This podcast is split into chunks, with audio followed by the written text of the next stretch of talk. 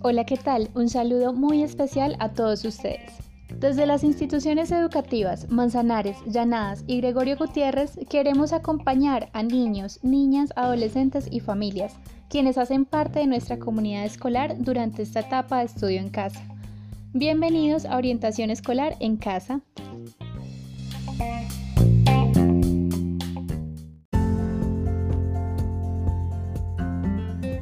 El día de hoy compartiremos con ustedes una cápsula informativa de gran utilidad para todos, cómo ofrecer apoyo a quienes nos rodean.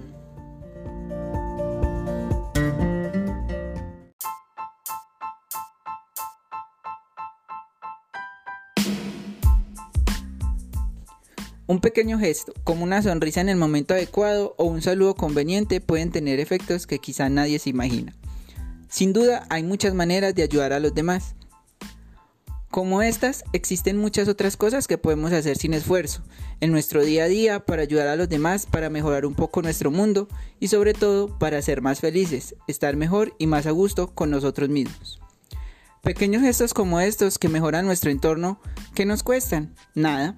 A veces incluso lo hacemos y no nos damos cuenta.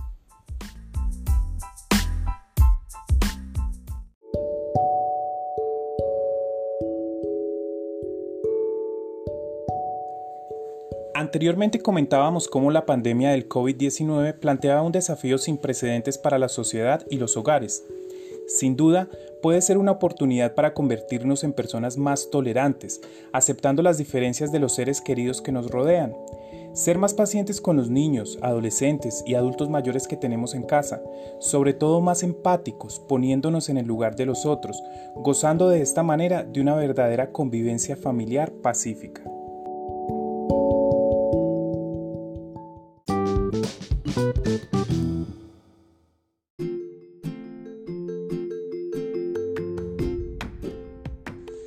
Recordemos que si queremos ayudar a las personas que tenemos a nuestro alrededor, el cambio también debe iniciar por nosotros mismos, respetando a los demás y buscando generar relaciones armónicas con las personas más allegadas.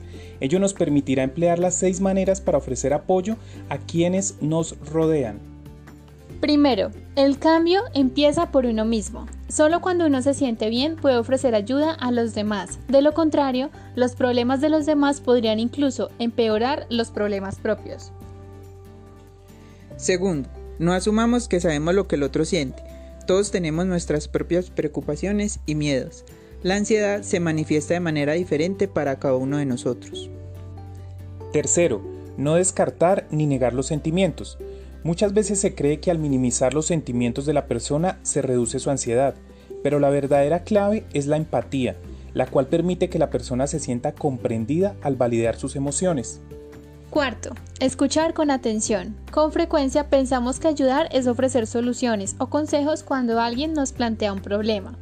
Sin embargo, es probable que la persona ya haya pensado en estas soluciones y solo quiera sentirse escuchado y comprendido. Quinto, brindar empatía.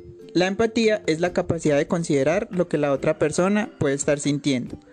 Simplemente reconocer los sentimientos de la otra persona permitirá un gran avance. Sexto, pregunte cómo puede ayudar. Hay una tendencia a tratar de ofrecer soluciones antes de preguntar qué podría necesitar la persona.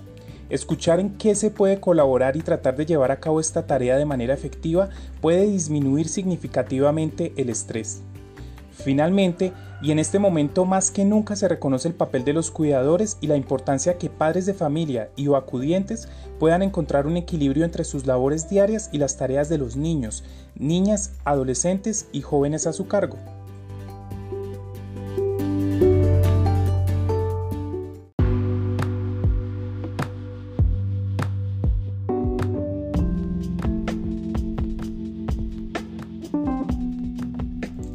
Por último, pida ayuda si la necesita. Es un buen momento para aprender a pedir ayuda, expresar las emociones y compartirlas. También es una buena opción escribir lo que se siente como medio para organizar las ideas y mejorar la comunicación.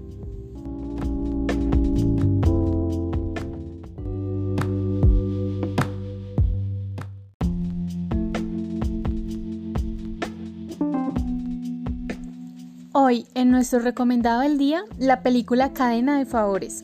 En respuesta a un reto por parte de un profesor, un niño de 11 años llamado Trevor propone una serie de buenos actos individuales para hacer del mundo un lugar mejor. Porque todos somos protagonistas de nuestros sueños e ilusiones.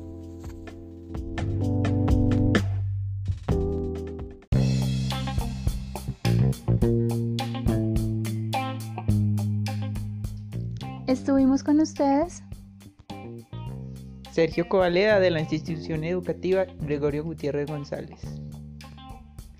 Zaira Andrade de la institución educativa Llanadas. Y Francisco Sánchez de la institución educativa Manzanares. Ha sido un gusto estar con todos ustedes.